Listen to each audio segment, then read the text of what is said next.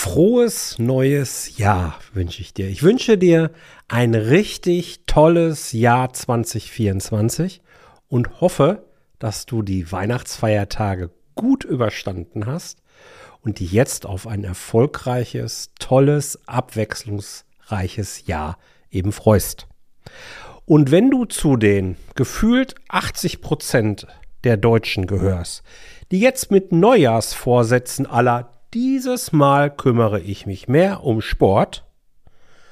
Wenn du dazu gehörst, dann ist das für dich eine besonders wichtige Folge. Denn heute begrüße ich den absoluten Top-Experten zu dem Thema, Dr. Ben Bark, bei mir im Interview. Und wir erläutern, warum Gesundheit Chefsache ist. Und zwar Chefsache tatsächlich im doppelten Wortsinn. Einmal, weil du der Chef deines eigenen Körpers bist, okay, aber warum du auch als Chef in deinem Unternehmen, also für die Gesundheit deiner Mitarbeiter dich verantwortlich fühlen solltest und was du konkret machen kannst und auch machen solltest.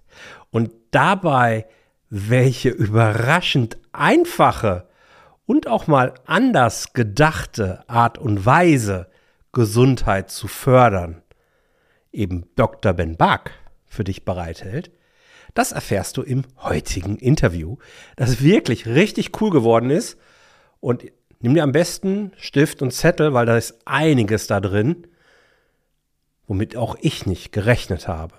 Das ist eine der Folgen, wo ich richtig was gelernt habe und wo ich den einen oder anderen Satz, und ich bin mir ziemlich sicher, du wirst erkennen, welche ich meine, den habe ich mir aufgeschrieben und die werde ich nicht vergessen. Jetzt herzlich willkommen, Dr. Ben Bark, bei mir im Podcast Großartig. Herzlich willkommen zu Großartig, der Unternehmerpodcast von deinem Personal CFO. Mein Name ist Jörg Groß und hier bekommst du Tipps und Inspirationen direkt aus der Praxis, die du umsetzen kannst, um dein Unternehmen auch finanziell auf stabile Beine zu stellen. Lass dich anstecken und gehöre zu der Gruppe erfolgreicher Unternehmer, die ihren Weg gefunden haben, wie sie die Zahlen mit ihrem Bauchgefühl kombinieren können. Danke, dass du dabei bist. Lass uns direkt loslegen. Hallo Ben, richtig, richtig schön, dass du dabei bist. Freue mich sehr. Ben, wenn du einer Gruppe von Schülern, sagen wir mal fünfte, sechste Klasse, gegenüberstehst, wie erzählst du ihnen, was du den ganzen lieben Tag so machst? Wow, was für eine tolle Einstiegsfrage. Hallo Jörg, danke für die Einladung. Ich würde vermutlich äh, sagen, ich kümmere mich um etwas, was ihr heute noch zu 100 Prozent habt und was eure Eltern schon wahrscheinlich zu einem guten Teil abgegeben haben. Und was sie aber nochmal so wieder haben können, wie ihr das heute habt. Nämlich ganz viel Energie und äh, Power für die Dinge, die euch wichtig sind. Vielleicht so in der Art. Finde ich gut. Ich glaube, das verstehen die auch. Beschäftigst dich mit dem Thema Gesundheit, ne? Das ist so die genau. große Überschrift, äh, die man dir so geben kann. Was bedeutet Gesundheit für dich? So ein bisschen was hast du ja gerade schon durchblicken lassen, aber vielleicht magst du das nochmal so ein bisschen umschreiben. Ja, unheimlich gerne. Und ich würde vielleicht den Bogen einmal so sparen, zunächst zu sagen, dass es dafür natürlich Definitionen gibt, beispielsweise solche der Weltgesundheitsorganisation. Und die finde ich im ersten Moment gar nicht so schlecht, weil die schon mal sagt, es geht nicht nur darum, dass man keine Krankheiten hat, sondern dass wir körperlich, geistig und sozial ähm, in einem, ja, in einem, auf einem guten Level sind. Ich sage es mal wirklich relativ salopp. Damit kann aber kein Jurist etwas anfangen und auch kein Mediziner. Die brauchen in Anführungszeichen Diagnosen. Und insofern geht es dann eben doch darum, dass man sozusagen in seiner eigentlichen Art zu leben eingeschränkt ist und zum Beispiel nicht mehr seiner Arbeit nachgehen kann. So ungefähr ist das bei denen. Das wird noch viel, viel komplizierter klingen. Und mein, meine Definition von Gesundheit ist Freiheit. Punkt. Freiheit, Selbstbestimmtheit, also sein, sein, ihr Leben so führen zu können, wie man sich das persönlich wünscht. Und ich glaube auch, dass das die wichtigste Botschaft überhaupt ist, sich klarzumachen, dass wenn wir über Gesundheit sprechen, dass es darum geht, ein selbstbestimmtes Leben zu führen Und das haben die wenigsten Menschen heute, diese Einschränkung oder diesen Gedanken, dass das nicht funktioniert, sondern das kommt in den nächsten Jahren. Und deswegen ist das, was ich vorausschicke, immer heute dafür zu sorgen, dass eine hohe Energie da ist und damit eine hohe Lebensqualität, weil die wenigsten Menschen haben in ihrem Leben die Idee, unheimlich alt zu werden, weil sie oft beobachten, dass das mit deutlichen Einschränkungen einhergeht. Und deswegen bin ich jemand, der sich sehr darauf konzentriert, die Lebensqualität zu steigern. Weil dann darf es auch gerne ein bisschen mehr nach hinten heraus sein. Aber erstmal ist das, was wir machen, die Zeit, die wir haben, die ist von einer hohen Qualität geprägt. War total schön. Erreicht mich auch gerade total. Ähm, und ich stimme dir zu. Ich bin ja jetzt im März 50 geworden und äh, aber auch schon davor, die letzten zwei, drei Jahre, ich habe so auch öfter darüber nachgedacht, so, hm, was soll denn jetzt so kommen und was erwartest du denn von, von dir selber? Und ganz, ganz viel war, naja, früher war ganz gerne, ah, ich muss mal im Wettkampf hier mitrennen oder keine Ahnung, da mitmachen. Also so dieser Wettkampfgedanke, das ist komplett weg bei mir. Das ist komplett mhm. weg. Das interessiert mich, das motiviert mich gar nicht mehr. Aber es war sehr schnell tatsächlich auch in ein Buch reingeschrieben, fit im Alter sein. Und damit meine ich genau das, was du gerade sagst. Ich bin aber noch nie auf den Gedanken gekommen, dass es eigentlich ja Freiheit ist. Das ist geil. Also das, das finde ich, find ich richtig gut und ich kann das sehr, sehr gut nachfühlen. Ähm, ja, das passt so. Gehe ich mit.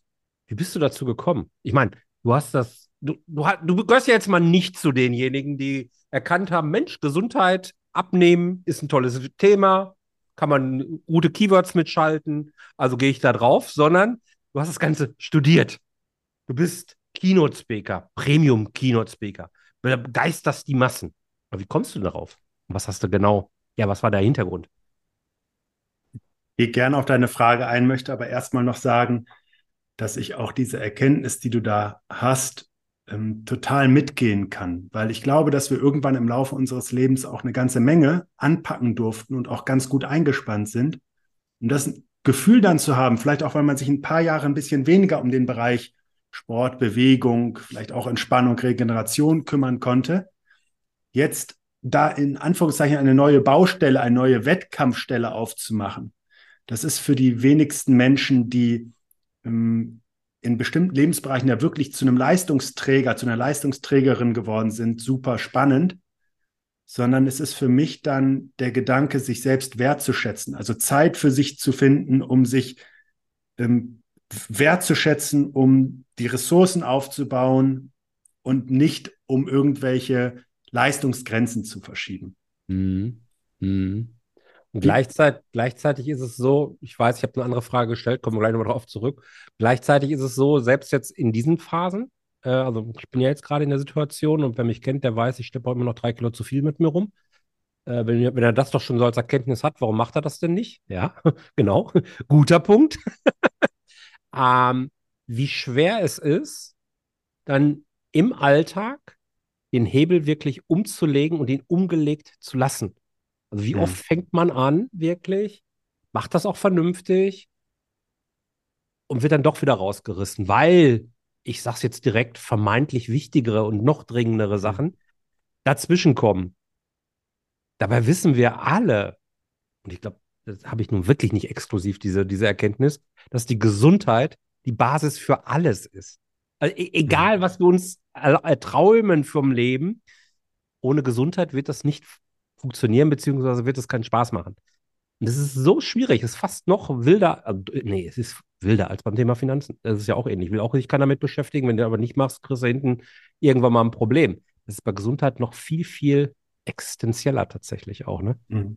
Und ich glaube, dass das, so ist zumindest meine Erkenntnis und mein Blickwinkel auf diese Situation, das hängt vielfach damit zusammen, dass wir Gesundheit von Anfang an bekommen. Zu 100 Prozent. Das ist also widersinnig zu allem, was mm. wir sonst im mm. Leben machen. Streng dich für eine gute Note an, streng dich für eine hübsche Partnerin, hübschen Partner an, mm. streng dich für deine Karriere an, streng dich für deine Selbstständigkeit an, streng dich für deine Mitarbeiter an, hol dir das große Projekt und so weiter und so fort. Hier haben wir 100 Prozent von Anfang an bekommen, egal was 100 Prozent sind. Also wenn ich ein Handicap am Anfang habe, für ein Kind ist das 100 Prozent, völlig egal. Mm.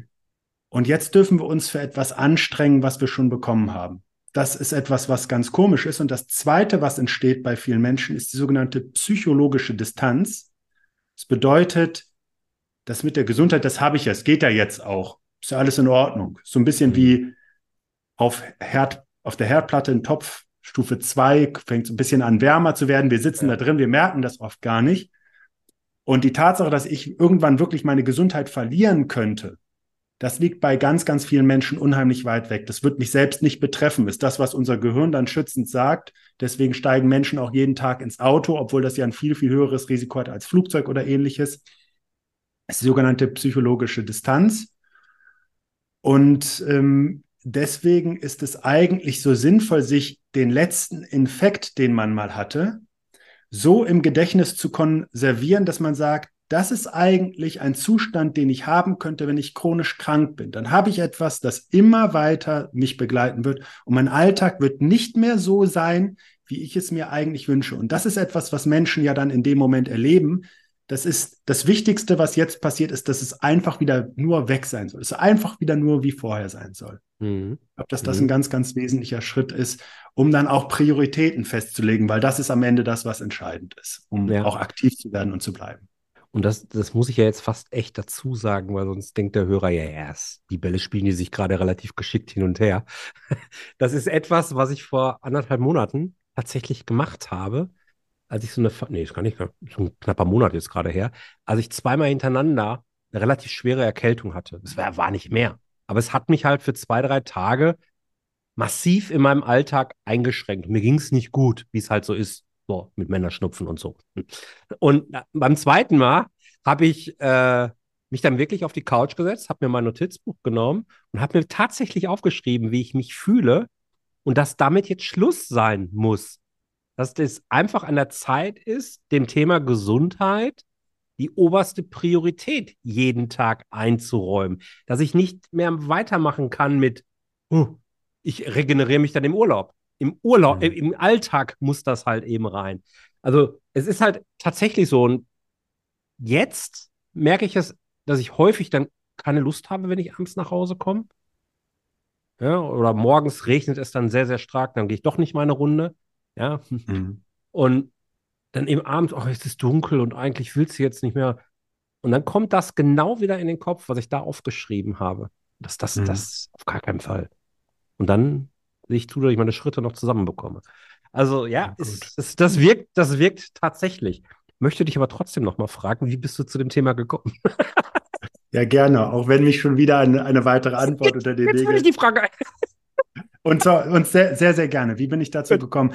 Ich hatte ähm, stets den Anspruch, sicher auch aus meiner familiären Situation etwas zu machen, was wofür Kopf und Körper gebraucht werden. Und das Studium ja. der Sportwissenschaften ist genau das. Das ist körperlich echt herausfordernd, in Teilen zumindest.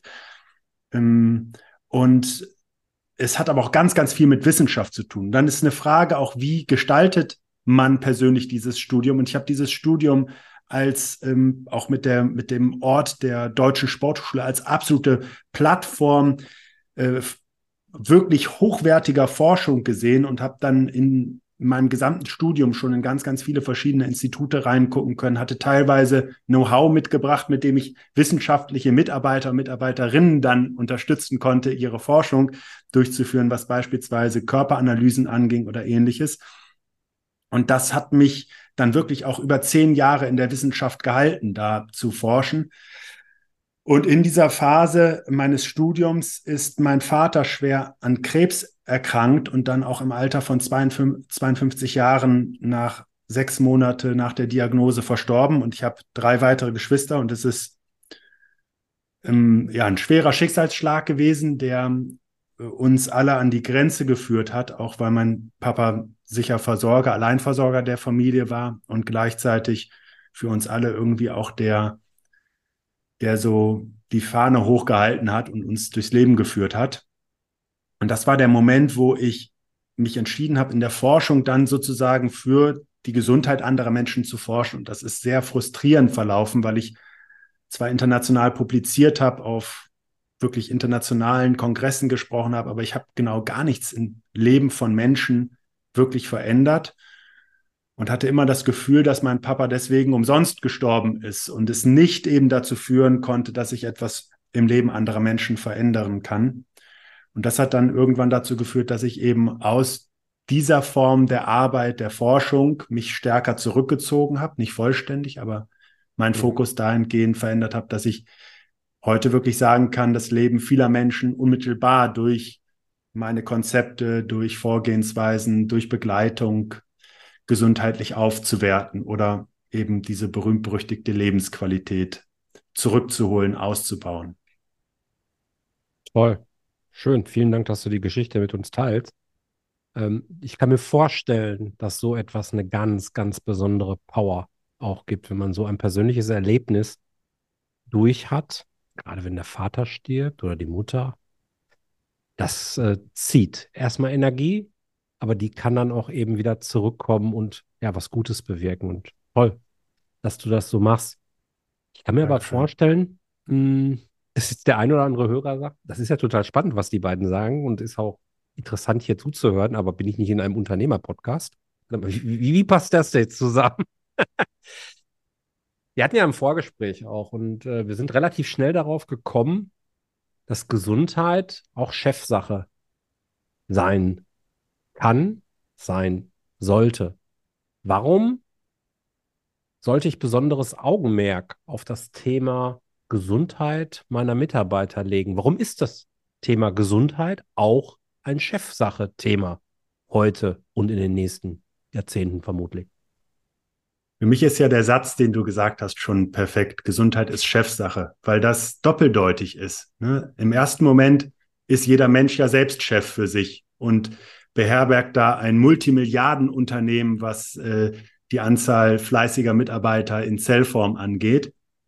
Und gleichzeitig ist natürlich jemand, der einen Betrieb führt, auch für die Menschen mitverantwortlich, die im großen Maße sicher auch das Ergebnis eines Unternehmens dann ausmachen, die von denen erwartet wird, dass sie mit anpacken, dass sie gute, schlechte Zeiten meistern, dass sie sich mit dem Unternehmen weiterentwickeln, dass sie sich auch mit dem Unternehmen identifizieren können.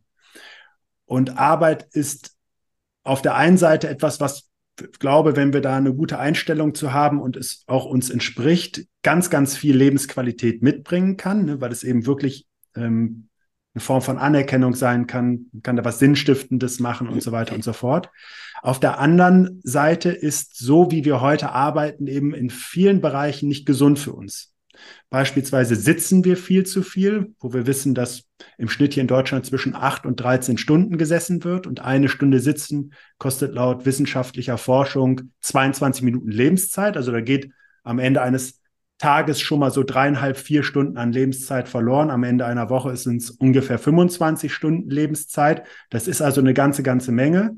Dann haben wir vielfachen enorm hohen Stress und den nicht nur für einen Moment, dann wäre es egal, sondern oft chronisch werdend, was für unsere Gesundheit sehr beeinträchtigend ist. Und das sind jetzt nur zwei Bereiche, von denen ich spreche.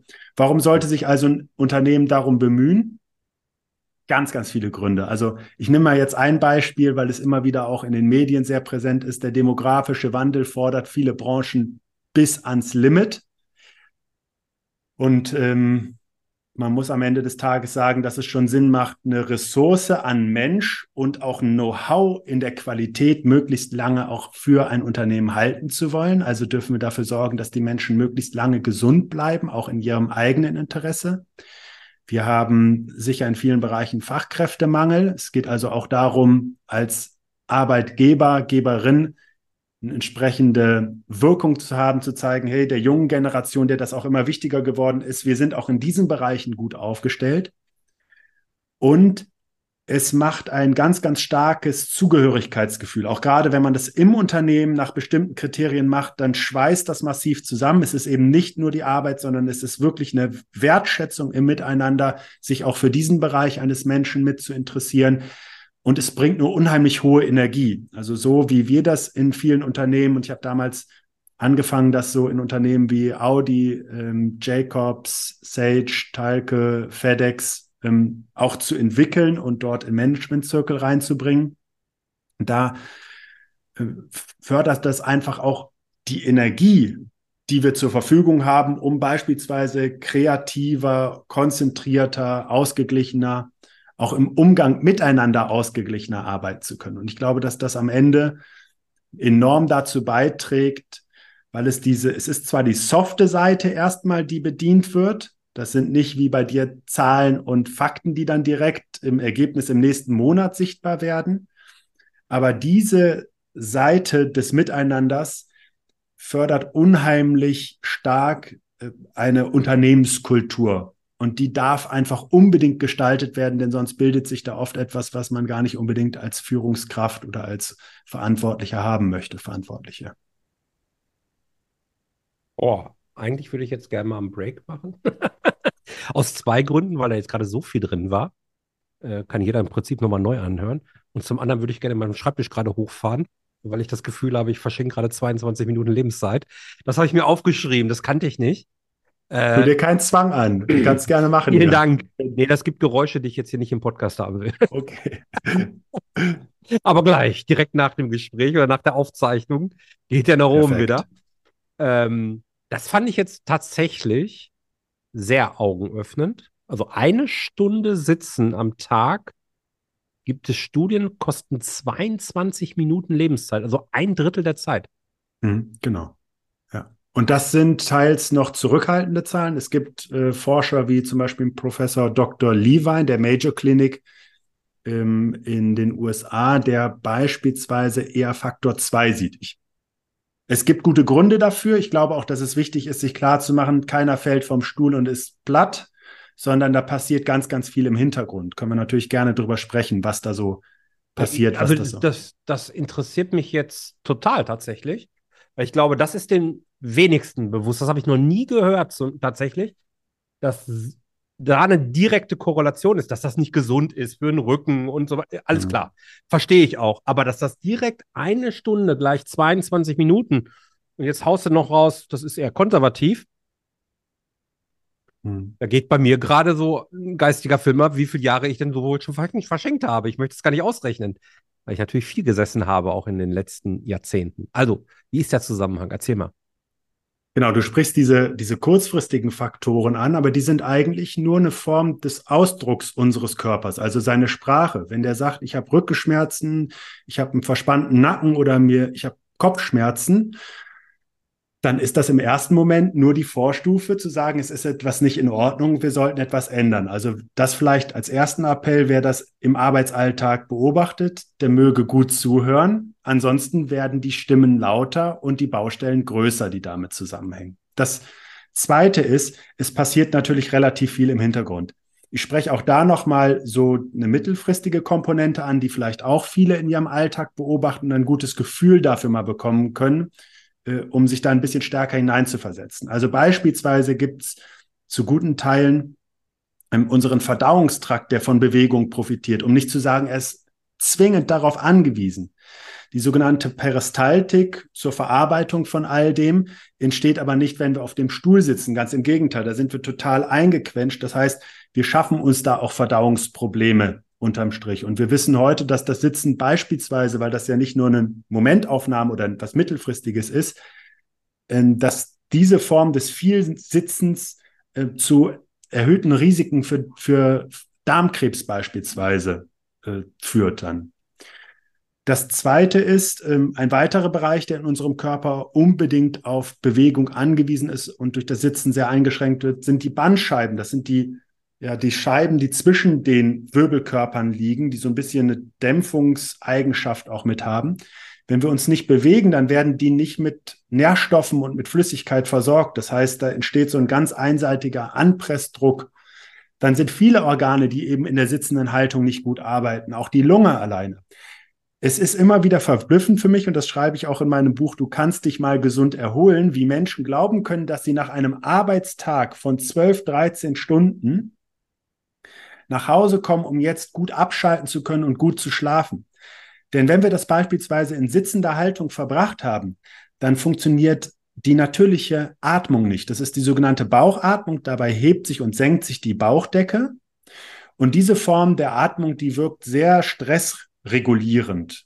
Ähm, ist also stimuliert den Parasympathikus, sozusagen die Bremse in unserem Körper. Wenn wir sitzen, dann können wir nicht in den Bauch atmen. Dann atmen wir in der Regel in den Hals-Rachenraum. Und das ist so eine Art Stressatmung. Dabei kommen wir eher so ins Hecheln. Die beobachten wir vielleicht, wenn wir mal gehetzt durch die Gegend rennen oder sowas. Und das fördert massiv äh, Stresshormone wie Cortisol, ähm, Noradrenalin, Adrenalin. Und das führt am Ende des Tages natürlich nicht zu einer guten Regeneration, wenn wir jetzt glauben, dass dein Zeitfenster von einer oder zwei Stunden diese hohen Stresslevel schon wieder runterbringt und uns dann in, eine guten, in einen guten Erholungszustand zu versetzen. Abgesehen davon gibt es dann so Stoffe wie Lipoproteinlipase oder sowas. Das sind enzymatische Prozesse, die ablaufen im Körper. Wenn wir sitzen, werden die nicht mehr gebildet und die sind beispielsweise dafür verantwortlich, unseren Blutdruck zu regulieren oder unseren Blutzucker zu regulieren. Diese Werte entgleisen also im Prinzip auch bei Gesunden. Wir haben Studien teilweise mit jungen Sportstudenten gemacht. Wenn die vorher in der Mensa essen waren und dann gesessen haben, dann haben die Blutzuckerwerte bekommen wie ein Diabetiker sozusagen. Wenn wir jetzt an der Stelle eben äh, das langfristig betrachten, dann sind das Tür- und Toröffner für viele Herz-Kreislauf-Erkrankungen, für ähm, Krebserkrankungen, für Stoffwechselerkrankungen wie Typ-2-Diabetes, aber auch für neurodegenerative Erkrankungen, also solche, wo das Gehirn dann eben krankhaft sich verändert und die Kapazität äh, überdurchschnittlich schnell abbaut und verloren geht. Gerade bei dem Blutzuckerspiegel möchte ich nochmal nachhaken. Ähm, weil am Ende ist es ja so, wenn der Blutzuckerspiegel zu sehr ausschlägt und dann eben auch im oberen Bereich bleibt, dann äh, habe ich Tor und Tür geöffnet für Entzündungen. Und mhm. sowas wie Krebs und so weiter ist ja nichts anderes als eine Entzündung am Ende. Also so fängt es im Prinzip an, wenn ich das alles richtig verstanden habe.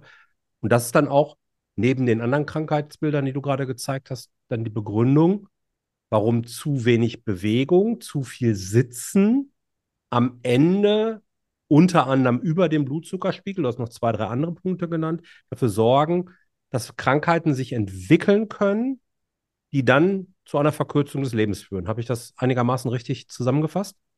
Ja, doch. Ähm, also es ist wirklich so, dass das Dauersitzen hier hervorzuheben ist als besonders schädlich und ergänzend kann man sicher, um es auch noch relativ einfach darzustellen, immer davon sprechen, wenn wir ständige Entzündung haben, also die sogenannten Silent Inflammations. Es gibt so ein Parameter wie ein CRP, das C-reaktive Protein, das ist ein sehr sensitiver Entzündungsmarker. Wenn wir uns vorstellen, dass wir ständig irgendwie Entzündungen in unserem Körper haben, die sind ja auf der einen Seite wichtig, denn sie regulieren erst Heilungsprozesse. Also wenn wir irgendwo eine Entzündung haben, dann ist der Körper alarmiert und sagt, alles klar, da müssen wir mal hin und was aufräumen. Und dann ist das Ziel einer Entzündung aber, dass der Körper sie vollständig reguliert, dass sie abklingt und dass das Thema erledigt ist. Wenn wir uns jetzt vorstellen, dass wir im Körper aufgrund eben dieser erhöhten, krankhaft erhöhten Blutzuckerspiegel überall und an vielen Stellen Entzündungen dauerhaft schaffen, dann kommt das Immunsystem einfach an der Stelle nicht mehr hinterher. Und das macht natürlich wiederum für diverse chronische Erkrankungen die Tür auf. Ja, das ist gut umschrieben. Wie viel sollten wir denn im Alltag stehen? Also, oder sollten wir besser gar nicht mehr sitzen? Also ich glaube schon, dass wir klar sagen dürfen, der Mensch ist für Bewegung gemacht und ja. fürs Sitzen tatsächlich nie vorgesehen. Das ist eine ganz unphysiologische Haltung. Und da kann man sich den besten Bürostuhl, ich hatte neulich eine Diskussion mit einem sehr erfolgreichen Unternehmer, der mir einen Bürostuhl, den er sich gekauft hat, von 7000 Euro beschrieben hat. Und ich sagte halt, das mag sich irgendwie ein bisschen besser anfühlen, aber es macht keinen Unterschied. Und ich beschreibe das deswegen ganz gerne immer auch mit einer Art Parkuhr bei der wir zwei Euro reinwerfen, je nachdem, wo wir dann sind. In Düsseldorf kann man damit nicht besonders lange parken, aber. Hast du auch zehn Minuten, ja. genau. Gehen wir jetzt mal davon aus, wir könnten vielleicht eine, In halt eine Dreiviertelstunde. Ist okay. Genau, so. Siehst du, das ist doch eine gute Größenordnung. So, so möchte ich es eigentlich übertragen. Also wir ähm, unterbrechen das Sitzen einfach gezielter im Alltag. Darauf kommt es tatsächlich an.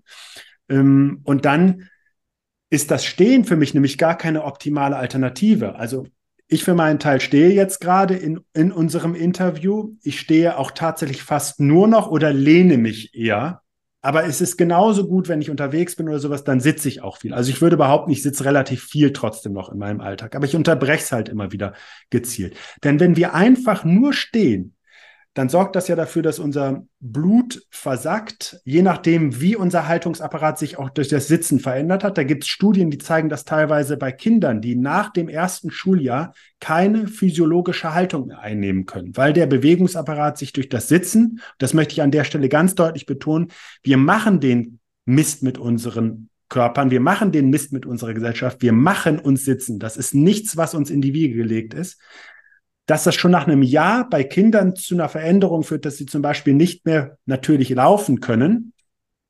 Das ist natürlich irgendwann im Laufe des Lebens bei uns Erwachsenen nochmal eine andere Nummer. Dann haben wir teils Verkürzungen oder ähnliches.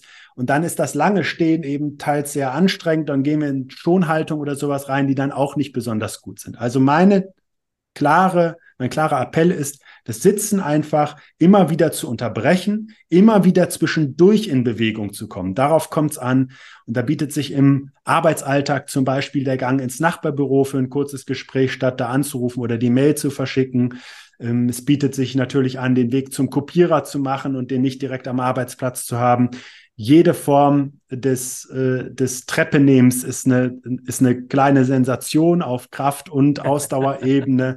Also Haltestelle früher aussteigen, einsteigen, Auto weiter wegparken. Ich weiß nicht, ob du das schon mal beobachtet hast beim Einkaufen, dass die Leute versuchen, so nah wie möglich an den Eingang ranzukommen. Das ist richtig so wie, wie eine Art Glücksspiel, die da stattfindet, anstatt einfach zu sagen, weißt du was, ich parke jetzt hier die 30, 40, 50 Meter weiter weg und schlapp halt rüber, ist doch alles gut, der Einkaufswagen macht's schon, ich muss ja nicht tragen. Also es gibt ganz, ganz viele Möglichkeiten, das auch im Alltag schon zu machen und was sagt man so aus wissenschaftlicher Sicht? Es wird meist eher von diesen 10.000 Schritten gesprochen, die am Tag gegangen werden sollten. Ich denke, dass das eine ganz gute Größenordnung schon mal ist, beziehungsweise dass es ähm, eben so 30 Minuten auch bewusste körperliche Aktivität eigentlich geben sollte. Oder mhm. eben, man kann es auch kürzer machen, wenn man intensiver dann unterwegs ist. Und ich kann auch gerne gleich nochmal so ein bisschen was erzählen, wie ich das so mache, beziehungsweise wie auch viele Klienten oder Klientinnen das von mir machen, wenn sie das so in den Alltag integrieren, was da so für gute Bausteine dann funktionieren können. Ja, unbedingt, sehr gerne. Hm, ich habe, ich muss aufpassen, ich habe so viele Gedanken dazu gerade. Ähm, das, was ganz oben auf ist, ist eigentlich, ich habe die Liebe zu meiner Apple Watch wieder erkannt, äh, entdeckt. Ne? Also ich habe die eine, fünf, sechs Jahre lang Apple Watch getragen aus völliger Überzeugung, weil ich es einfach schön mhm. fand und die technischen Spielereien sowieso sehr liebe. Dann irgendwann habe ich gesagt, nö, mag ich gar nicht mehr, habe mir eine schöne andere Uhr gekauft, die liebe ich auch immer noch. Habe aber jetzt wieder so, ach nee, so und nimm die andere Uhr für gut. Ne? Was auch immer ja. gut ist, war egal. Die Apple Watch hat aber ja ein sehr, sehr cooles Feature, das ich tatsächlich bisher eher als nervig und äh, störend empfunden habe und entsprechend gerne auch ignoriert habe. Das ist dieser Wecker, dass du einmal in der Stunde für mindestens eine Minute dich bewegen solltest. Dann nur sammelst du eine sogenannte Stehstunde. Hm. Das habe ich eine ganze Zeit lang sehr akribisch natürlich verfolgt, weil Gamification bin ich dann auch durchaus für zu haben und dann wollte ich ja meine Ringe voll kriegen und sowas. Ja. Und irgendwann ging mir das aber auf den Senkel, habe ich es deaktiviert. So. Ja. Jetzt habe ich gerade schon wieder ein total schlechtes Gewissen, Zumindest, wenn du jetzt gleich sagst, jo, das wäre eigentlich eine coole Geschichte, einmal pro Stunde. Das ist etwas, da kann auch jeder Hörer direkt was konkret mitnehmen. Äh, einmal pro Stunde eine Minute irgendwie durch den Raum gehen, Nachbüro Büro gehen, Treppe rauf, runter wäre vielleicht noch besser, klar. Ist das so etwas oder wäre das gar nicht nötig? Ist es schon fast zu viel des Guten? Ich finde den Ansatz gut. Also ich würde zunächst einmal sagen, zu diesen ganzen Smartwatches und was es gibt, Ringen und Armbändern und so weiter, sie sollten uns nicht in einen weiteren gehetzten Zustand versetzen. Ne? So. Und deswegen glaube ich, dass es eine gute Idee war für dich, das eine Zeit lang auch zur Seite zu legen.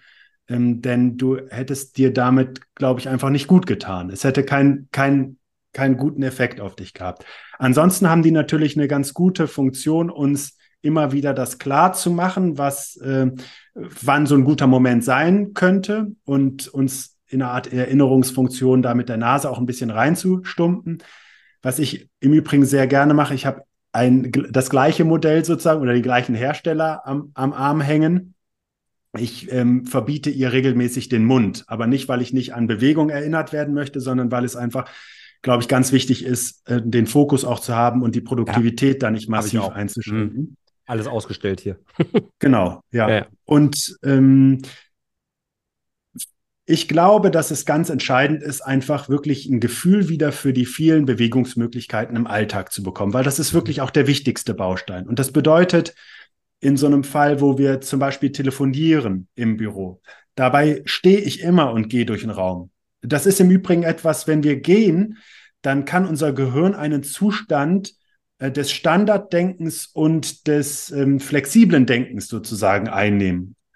Und die besten Ideen, also wer lösungsorientiert, wer, ähm, wer an einer Herausforderung äh, ist, der kann durch das Gehen eben genau diese, dieses Standarddenken ist es de in dem Fall triggern und sehr viele bessere Einfälle bekommen und äh, eben sich nicht nur ganz akribisch auf eine Sache zu konzentrieren. Also das ist zum Beispiel bei allen Formen des, äh, des Kommunizierens eine gute Möglichkeit, das zu machen. Ansonsten, wie ich eben schon gesagt habe, wirklich vielfach diese Möglichkeiten des, des irgendwie ins Nachbarbüro gehen oder irgendwas anzusteuern wahrzunehmen.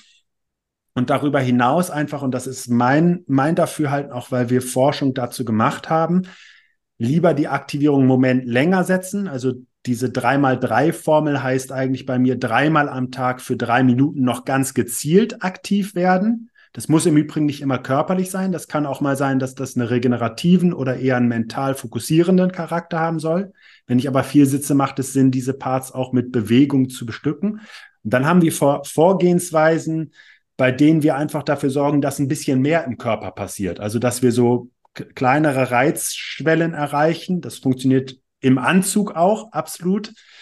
Hm, aber wir haben eben nicht nur so eine ganz kleinen, äh, leichten Schubs gegeben, sondern wir haben dann teils Mechanismen, teils biochemische und physiologische Prozesse im Körper angeregt, die für die nächsten Stunde, anderthalb Stunden für mich laufen können. Und das meine ich mit, dieser, mit diesem Parkuhrgedanken. Lieber mal einen Euro schon mehr reinschmeißen und dann hat man einen Moment länger und wirklich jede Gelegenheit des Aktivseins immer wieder ausnutzen, der sich dann trotzdem noch nebenher bietet. Möchtest du noch etwas konkreter beschreiben, wie ich diese drei Minuten dreimal täglich nutzen sollte? Vor die Tür gehen und jedes Mal spazieren gehen oder Liegestütz machen? Oder meinst du es noch anders? Das, das können natürlich auch solche Sachen sein. Also bleiben wir mal bei, bei einem Büroalltag vielleicht, ja. dann kann ich ähm, im Sitzen auf dem Knie beispielsweise, im Sitzen auf dem Stuhl so die Knie zur Brust nach oben ziehen, also eine, eine äh, Körpermitte-Aktivierung machen. Äh, für, für den, den Rumpfbereich beispielsweise. Ich kann natürlich aufstehen und so einen kleineren Lauf auf der Stelle machen.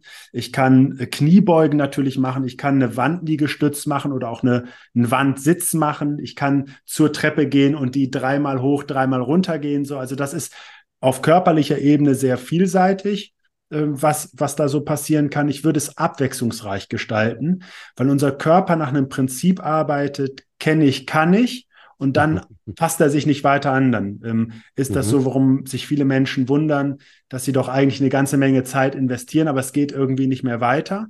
Und für mich ist es so, viele meiner Kollegen und Kolleginnen stellen das nicht deutlich genug in den Fokus, aber für mich ist der wichtigste Wachstumsreiz eigentlich der der Abwechslung. Neben Kontinuität, ähm, und Konsistenz. Das ist, das sind die, das sind, mhm. die gehen quasi nochmal dem voraus. Aber Abwechslung, das kennen wir vielleicht, wenn wir ein Buch gelesen haben und wir lesen ein Buch zum zweiten Mal, dann kommen immer noch ganz, ganz viele Erkenntnisse. Ja. Aber wenn wir jetzt beim dritten oder vierten Mal dieses Buch lesen, dann könnten wir es jetzt eigentlich schon selbst geschrieben haben oder auswendig mitsprechen an vielen Stellen. Wenn ich jetzt aber zum gleichen Thema das Buch eines anderen Autoren gelegen, einer anderen Autorin gelesen habe, dann ist es ein anderer Blickwinkel, dann ist es eine andere Form, dann ist es eine Abwechslung und dann gewinne ich wieder ganz, ganz neue Erkenntnisse. Und so ein bisschen vergleiche ich das eben auch, was diese Impulse zwischendurch angeht, also diese drei Minuten angeht. Ruhig mal damit starten, was ich jetzt gesagt habe. Alles ist, ist mehr als nichts sozusagen. Und lieber wenig und davon viel, würde ich auch noch mit ergänzen. Und dann mal gucken, welche Möglichkeiten, welche Alternativen gibt es dann noch, die ich so machen kann, um das noch auszuweiten und noch zu verstärken, die Effekte? Klasse, vielen Dank. Hältst du, ja. oder was hältst du von diesen, wie heißen die denn auf den Laufbändern, Bürolaufbändern, Walking Pads oder so heißen die auch? Was ist gut oder moderner Killefick gerade? nee, ich finde, die, die haben eine absolute Berechtigung. In, in meiner Vorstellung des idealen Büros, wenn wir jetzt wirklich auch vielleicht von etwas größeren ähm, Belegschaften oder etwas größeren Teams sprechen, aber theoretisch auch schon ab zwölf Leuten oder zehn Leuten oder wie auch immer und sicher auch eine Frage der Einstellung. Ich würde sowas nie an jeden Arbeitsplatz stellen. Ich halte das für schwachsinnig und ich würde auch immer gucken, was machen die Leute. Also du kannst ja mal jemanden aus deinem Team fragen, der jetzt zum Beispiel für das Schneiden von Videos oder, oder Ton oder sowas ist, wie der das finden würde, nebenbei noch auf dem Laufband unterwegs zu sein. Und dann könntest du vielleicht auch mal die Arbeitsergebnisse anschauen. Das ist, ich würde das zum Beispiel in einem Telefonsupport, würde ich das durchaus sehr, sehr sinnig sehen. Ne? Da, mhm. da äh, kann man vielleicht auch den einen oder anderen Anruf, der nicht so, oder Anrufer, Anruferin, die einem nicht so gut wohlgesonnen ist, äh, direkt den Stress äh, weggehen. Ähm, also ich würde bestimmte Inseln im Unternehmen haben, wo zum Beispiel höhenverstellbare Schreibtische sind, irgendwie zwei Stück oder sowas. Ich würde vielleicht ähm, zwei Schreibtische haben, wo so ein äh, Sitzergometer oder ein, ein, Laufband auch sind, sodass diese äh, immer wieder mal angesteuert werden können. Und bei dem Rest, und das kann ich einfach ganz klar auch aus der Erfahrung vieler begleiteter Unternehmen sagen, sind die Sachen oft gar nicht in Benutzung. Also dann ist der Schreibtisch, die sind immer runtergefahren. Die haben dann 90 Prozent der oh. Belegschaft hat das, die sind immer unten. Die sind ja nicht ganz günstig. Deswegen würde ich eben diese Spots wirklich nutzen und ich würde äh, aus Unternehmenskultur einführen, einfach, dass zwischendurch bestimmte Aktivierungen stattfinden und guten Teilen auch gemeinsam. Nicht nur dieses, jeder kann das machen oder wenn ihr nach der Arbeit irgendwo hingehen wollt, könnt ihr das machen. Ich glaube, dass eine der wichtigsten Botschaften auch von mir aus dem heutigen Interview sein darf, gebt das bitte nicht aus der Hand. Macht das wirklich zur Chefsache, macht das gemeinsam. Es ist so ein bisschen so, wie wenn ihr sagen würdet, äh, also ganz, ganz neuralgische Punkte im Unternehmen, die lasse ich auch von irgendjemand anderem machen. Macht das wirklich zu einem neuralgischen Punkt. Das ist ein absoluter Gamechanger für den Erfolg, langfristigen Erfolg eines Unternehmens. Finde ich mega, wie du das beschreibst und auch der Gedanke und die Idee dahinter, äh, jetzt gar nicht fünf D-Schreibtische zu kaufen, sondern zwei, je nach Größe des Teams. Oder ja. eben ein so ein Walking Pad oder wie die Dinger jetzt offiziell auch immer heißen, irgendwo hinzustellen, neben dem Kickertisch vielleicht. Ja, zum Beispiel. zum genau. Beispiel, ne? Ähm, und ich finde übrigens nicht, dass man dafür auch zehn Mitarbeiter, man kann es auch mit drei Mitarbeitern machen. Klar. Das sind auch drei Schreibtische, das ist halt einen Stehschreibtisch davon. Genau. Und ein so ein kleines Walking Pad. Und bei 20 Mann brauchst du vielleicht zwei Walking Pads oder so. Aber das so ein bisschen zu verteilen und äh, das eben zur Kultur zu machen. Ich finde, das soll auch das sein, ähm, was hier wirklich jeder mitnehmen soll. Genau wie das Thema Finanzen. Das war die Parallele, die wir in unserem persönlichen Kennenlerngespräch ja auch hatten. Ist ja. Gesundheit eine Frage von Routinen, von Denkmustern, von der Umgebung auch ein Stück weit, genau wie beim Thema Finanzen halt letzten Endes auch. Und beides auf einer ganz anderen Ebene natürlich, ist aber für den langfristigen Erfolg entscheidend. Mhm. Es ist eigentlich sogar Voraussetzung, ja. damit es langfristig funktioniert. So hart diese Erkenntnis auch für viele von uns vielleicht sein mag, aber beides gehört dazu, sonst kann ein Unternehmen langfristig nicht äh, gesund sein. Und du hast es richtig vorhin schon mal gesagt, natürlich ist es heute, weißt du, diese ganzen Employer Brandings Diskussionen, die es da auf Social Media und sonst wo, auf irgendwelchen Vorträgen auch immer gibt, ist ja super, wenn ich meinen Mitarbeitern ein Fitness-Abo jetzt kaufe, habe ich mhm. die Kosten und der Mitarbeiter geht ja trotzdem nicht hin. ja, und ähnliche Sachen. Ich glaube auch eben nicht, dass deswegen auch nur irgendeiner wirklich zu einem Unternehmen geht. Das hat damit mhm. nichts zu tun. Wenn ich aber eine Kultur habe, wo die Gesundheit des Menschen mit im Fokus steht, vermittle ich automatisch Wertschätzung. Ja. Mir ist der Mensch, weil eigentlich ist Gesundheit erstmal ja persönliche Sache, eine private Sache genau. irgendwie, genau. aber das ist mir als Chef nicht egal. Und das gilt für jeden Handwerksbetrieb auch mit vier Mitarbeitern, genau wie für jedes Unternehmen mit Hunderten von Mitarbeitern von mir aus. Es ist immer das gleiche Prinzip. Das kann ich sofort einführen. Ich finde das so super wichtig, dass das mal so klar auch eben angesprochen wird, dass wir als Chef die Verantwortung für unsere Mitarbeiter übernehmen dürfen. Und dann, und das hat mich vorhin ein bisschen gewundert, kommen die nämlich zumindest für mich ganz offensichtlich sehr harten Faktoren, die mir nicht sehr wohl messbar sind, ohne weiteres zu tragen. Denn die Krankheitsquote wird deutlich nach unten gehen. Damit stehen meine Mitarbeiter deutlich mehr zur Verfügung. Und zum Zweiten, wenn sie länger da bleiben und produktiver arbeiten, schneller arbeiten, kreativer arbeiten. Das hast du gesagt, der Kreativität. Ja. Und das sind ganz das harte Punkte, die man direkt im Ergebnis hinterher auch ablesen kann. Genau. ich glaube, das Wichtigste ist, sich klarzumachen, dass die eben nicht auf den nächsten Monat kommen. Also ich glaube schon, dass du mit deinem chirurgischen genau. Werkzeug da wirklich äh, quasi im nächsten Monat schon äh, viel sichtbar machen kannst. Und diese gesundheitlichen, die Gesundheitszahlen, die, das ist ja alles wissenschaftlich belegt. Also wir brauchen darüber nicht zu, zu vermuten, ob das so sein wird. Das ist tatsächlich so. Die ja. brauchen ein kleines bisschen länger. Und ich finde auch das nochmal ganz wesentlich, weil du das so schön eben nochmal hervorgehoben hast. Ähm, für jede Unternehmensgröße 100 Prozent und tatsächlich sogar für die kleinen Unternehmen viel, viel entscheidender. Weil da ist der ausgefallene, der kranke Mitarbeiter, der genau. unproduktive Mitarbeiter, der ist genau. tatsächlich fast schon der Gnadenstoß an der einen oder anderen Stelle. Und das darf, das darf deswegen in diesen Unternehmen nur noch viel, viel wichtiger, viel, viel höher priorisiert sein. Ja. Mega. Also äh, von meinen vorbereiteten Fragen habe ich genau die erste, nee, die zweite auch noch gestellt. ich überspringe die jetzt alle und nehme wieder die letzte. Weil wir sind schon so viel über die Zeit, aber es war wieder so ein tolles Gespräch. Aber das interessiert mich jetzt halt sehr nochmal, diese letzte Frage. Du bist ja selbst nun auch ein erfolgreicher Unternehmer. Was war der beste Tipp, der beste Ratschlag? Kann jetzt eine Webseite, kann ein Buch, kann aber auch eine konkrete Handlungsempfehlung, Kennzahl, was auch immer es sein. Was ist also der beste Tipp, Ratschlag, den du mal erhalten hast und der dich dann eben unternehmerisch besonders erfolgreich gemacht hat, den du mit uns teilen möchtest, natürlich?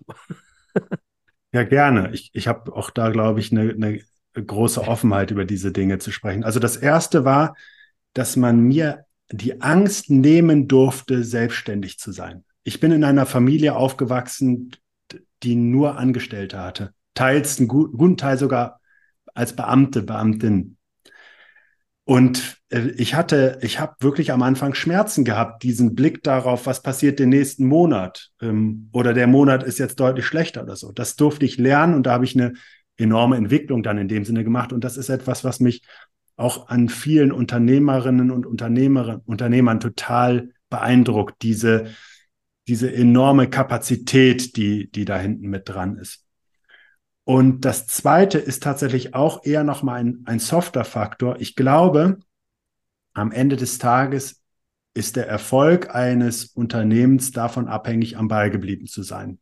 Mhm und nicht frühzeitig die Flinte ins Korn geworfen zu haben oder sich mal in schwierigen Zeiten irgendwie davon gestohlen zu haben oder ähnliches, sondern äh, am Ball zu bleiben, daran zu glauben, was man macht und mit ja. den Menschen, die eben uns dann in dem Sinne auch als, als Unternehmen aufsuchen, in einer guten Verbindung zu sein, um zu sehen, dass das wirklich auch, auch Wert hat und dass das wichtig ist, was da geleistet wird.